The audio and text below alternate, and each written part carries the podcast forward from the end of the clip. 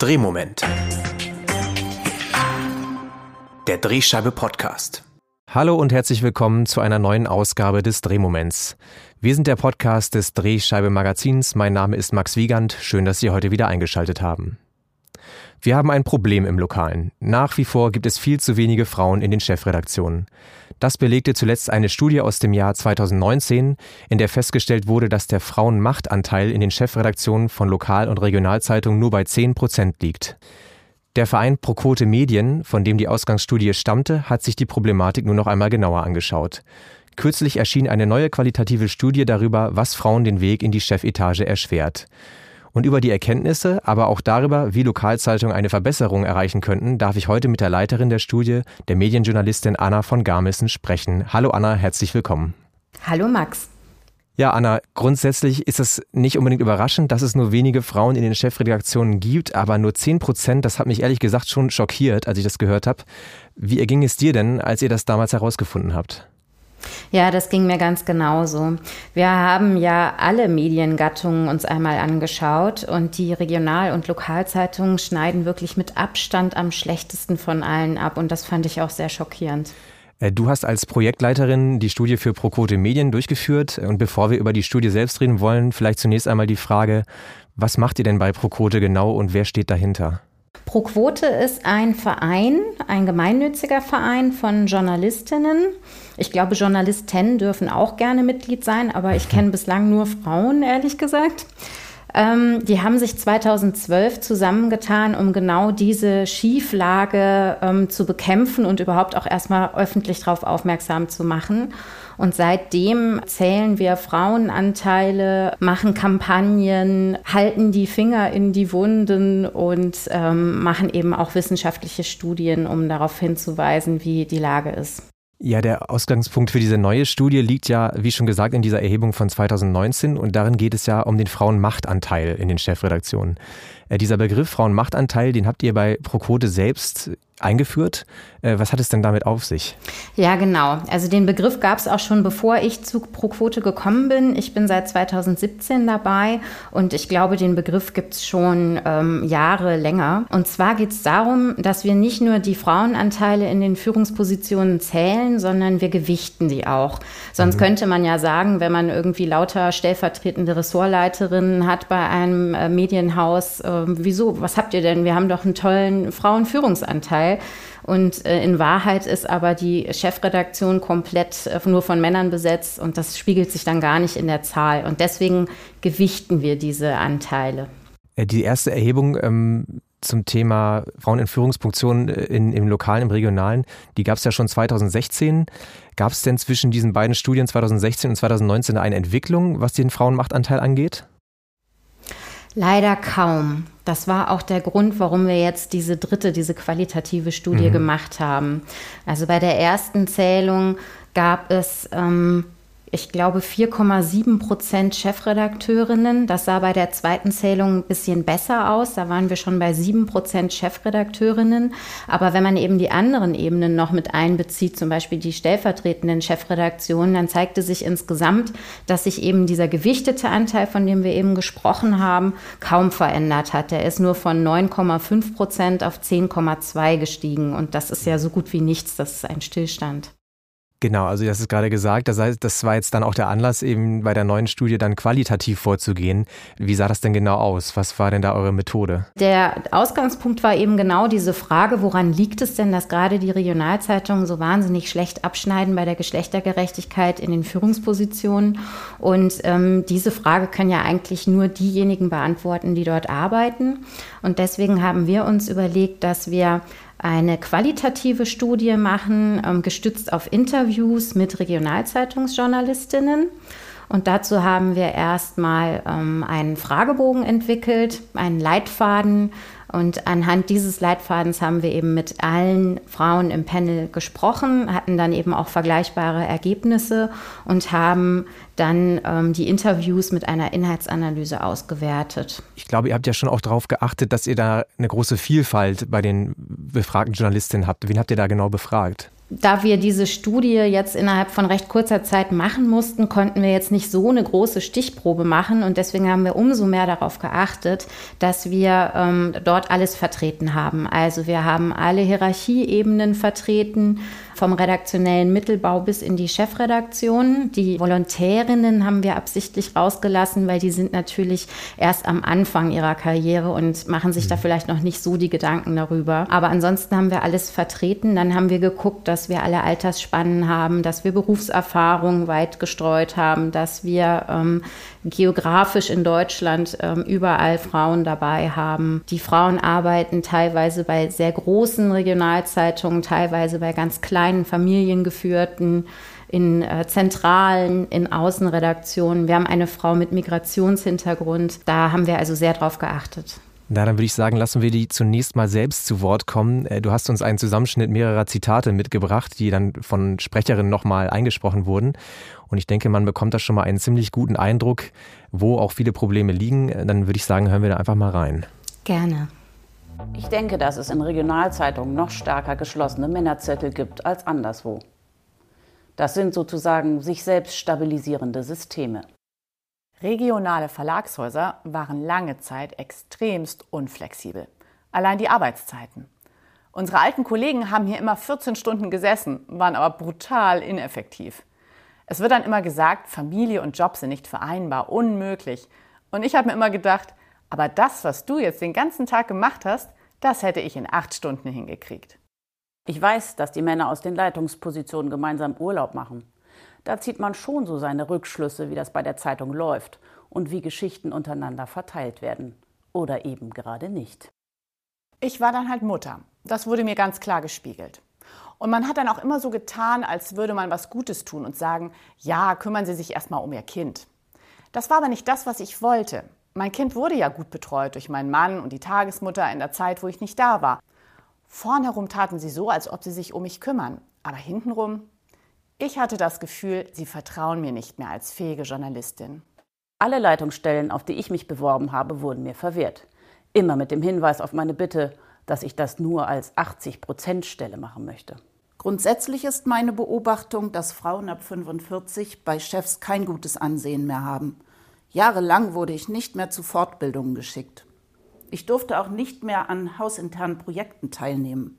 Meine Meinung war einfach nicht mehr gefragt, ich war nicht mehr interessant.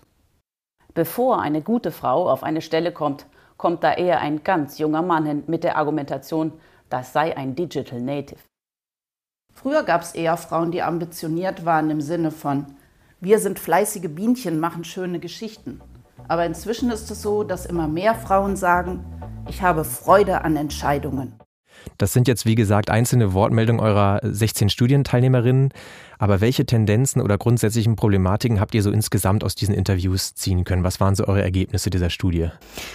Wir haben unglaublich viele Anekdoten und Beobachtungen erzählt bekommen und aus denen zeigen sich ganz viele verschiedene Probleme, die aber irgendwie alle ineinander greifen. Das ist so ein so ein ganzes Konglomerat. Ähm, ich habe versucht, das mal so ein bisschen auseinander zu fisseln und habe, ich glaube, neun Punkte in der Studie aufgezählt und ich möchte mal die wichtigsten einfach hier nennen. Das sind eben diese gewachsenen Strukturen, die seit jeher männlich dominiert sind, die dazu führen, dass es geschlossene Zirkel gibt, Führungszirkel, in die Frauen nur unglaublich schwer reinkommen. Dann ein Riesenproblem ist die Vereinbarkeit von Familie und Beruf. Das fängt schon bei den äh, ganz normalen Redakteurinnen an und in den Führungspositionen wird es immer schwieriger bis nahezu unmöglich oft. Ganz viele haben uns von einer schlechten Führungskultur berichtet, die also auch nicht dafür sorgt, dass Frauen überhaupt Karriereambitionen entwickeln können. Und es gibt wirklich Defizite in der Personalentwicklung. Also es gibt teilweise da kaum Strukturen, wie zum Beispiel Feedbackgespräche, die eigentlich ja selbstverständlich sein sollten in jedem Unternehmen.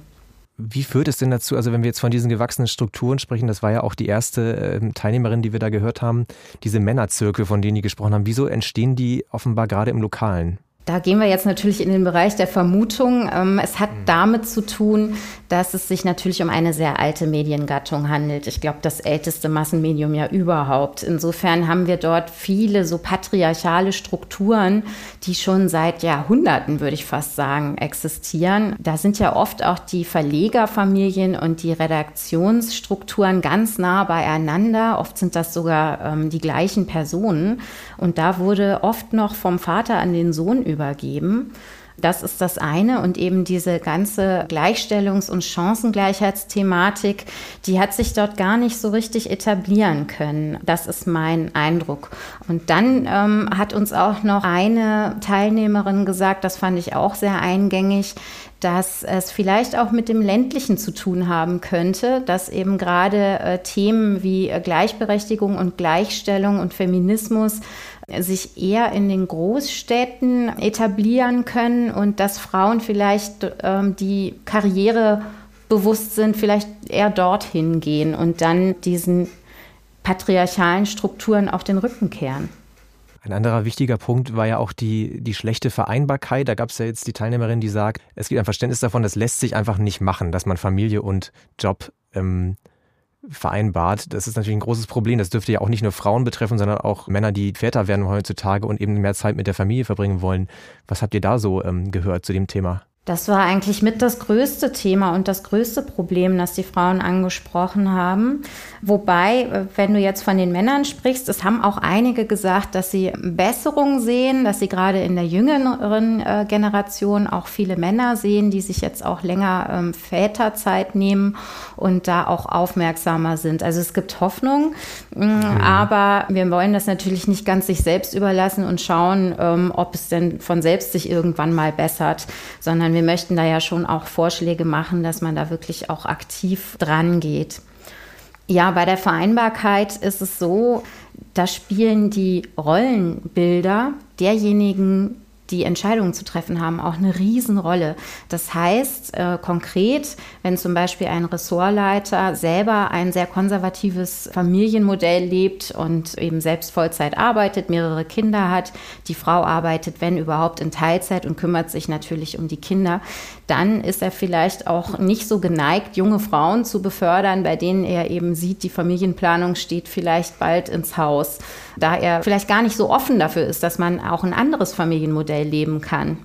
Und da besteht halt anscheinend noch zu wenig Handlungsdruck.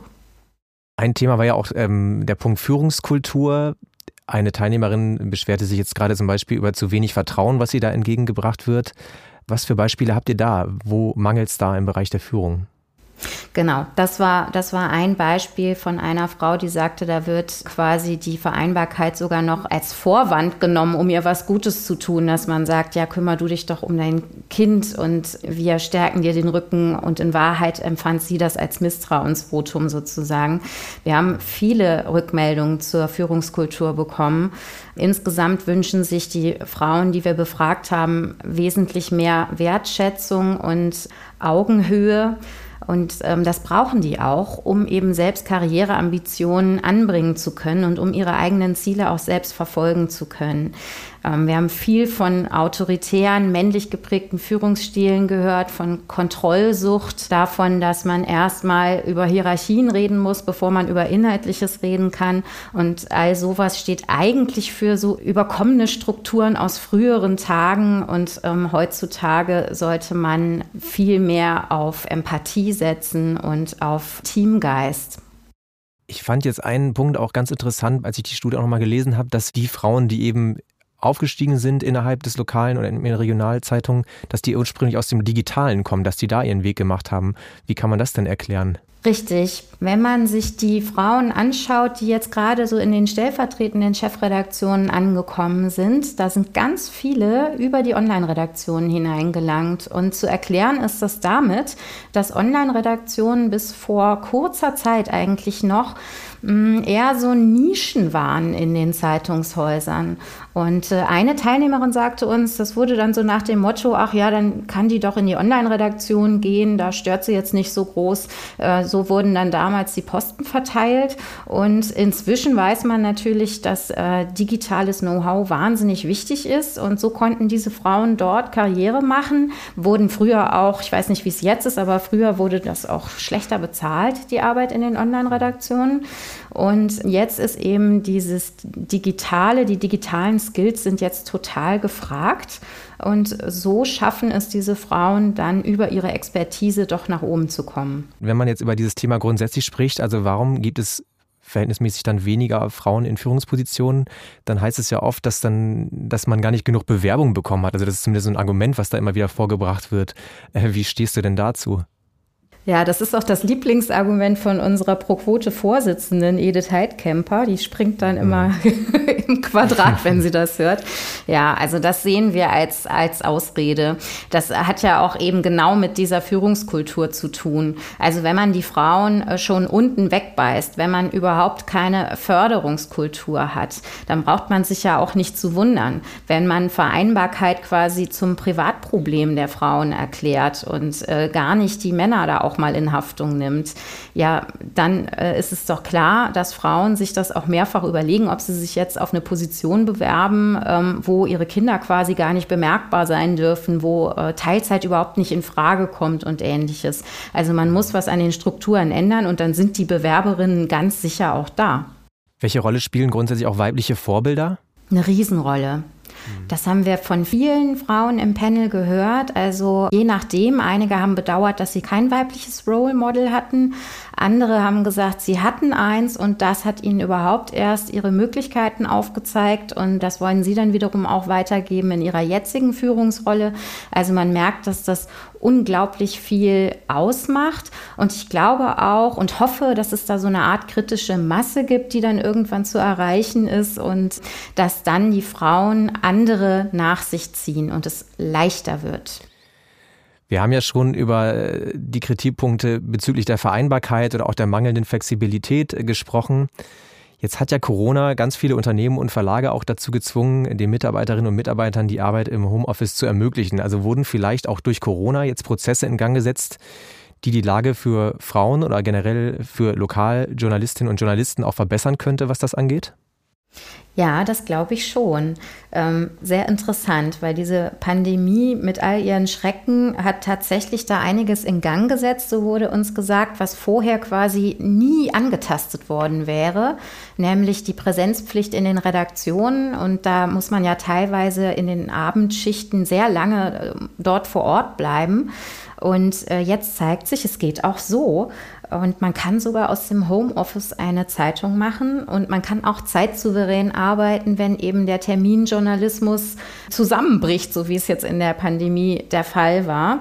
Und ich, ich hoffe sehr, dass sich das hinüberretten wird in die Post-Pandemie-Zeit, wobei man auch aufpassen muss, dass das Pendel nicht in die andere Richtung ausschlägt. Das haben uns auch mehrere Interviewpartnerinnen gesagt. Die kriegen jetzt um Mitternacht noch E-Mails oder morgens um sechs. Ähm, wird ständig erwartet, dass sie immer alles lesen und bearbeiten.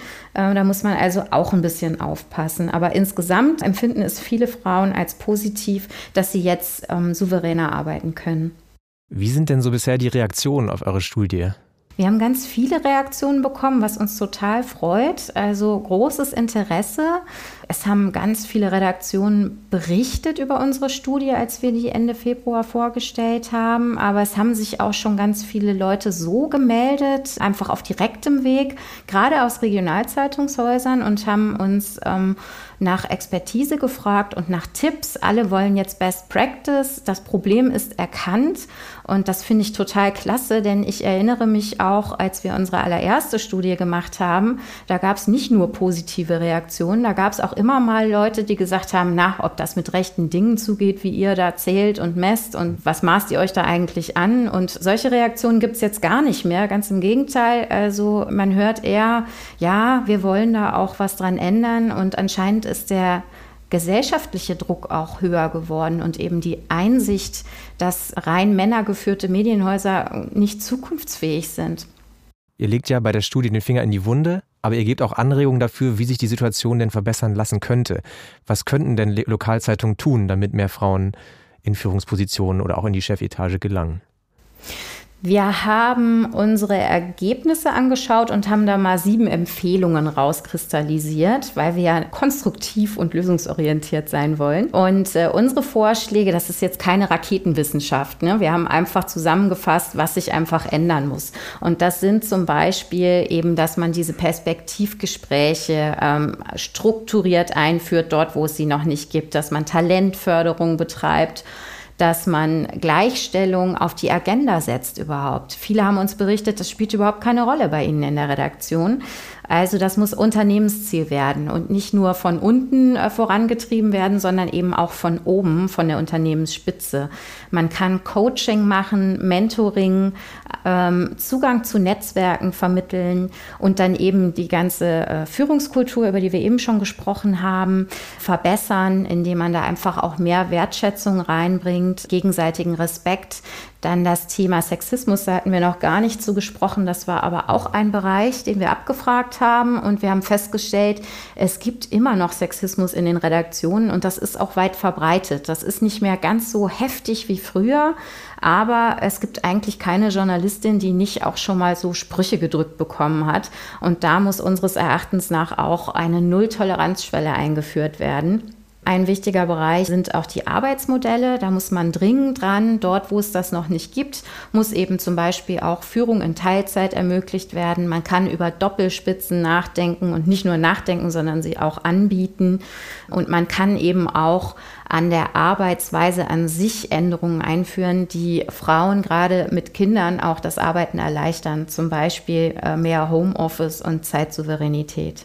Genau, das Thema Sexismus ist auch ein Beispiel, was ihr aufgeführt habt. Das wurde euch auch berichtet. Von was für Erfahrungen haben denn da eure Befragten berichtet? Das war ganz unterschiedlich. Also interessant war auch, dass die Definition von Sexismus ganz unterschiedlich ist. Also einige haben gesagt, nö, also sowas gibt es bei mir eigentlich gar nicht so. Und als wir dann näher nachgefragt haben, stellte sich heraus, doch, doch, sie wissen sich eben nur gut zu wehren. Es gibt eben teilweise in den Redaktionen so eine geduldete, ja, Kultur ist das falsche Wort, so, so äh, geduldete Sprüche und Herablassungen. Und da müssen Frauen eben auch sehr aufpassen, dass sie ähm, erstens ihr Selbstwertgefühl erhalten und dass sie zweitens auch ihr Standing und ihre Reputation ähm, schützen. Also deswegen unser Aufruf der Nulltoleranzschwelle. Dann haben auch viele erzählt, dass ihnen auf Terminen solche Sprüche entgegengebracht werden von Interviewpartnern zum Beispiel, die dann sagen, ach, das ist ja schön, dass hier mal eine blonde Frau kommt oder ähm, die den Fotografen ansprechen anstatt der Journalistin, die die Fragen stellt oder dass sie sagen, ähm, hallo Schätzchen. Da haben wir alle möglichen Sachen berichtet bekommen.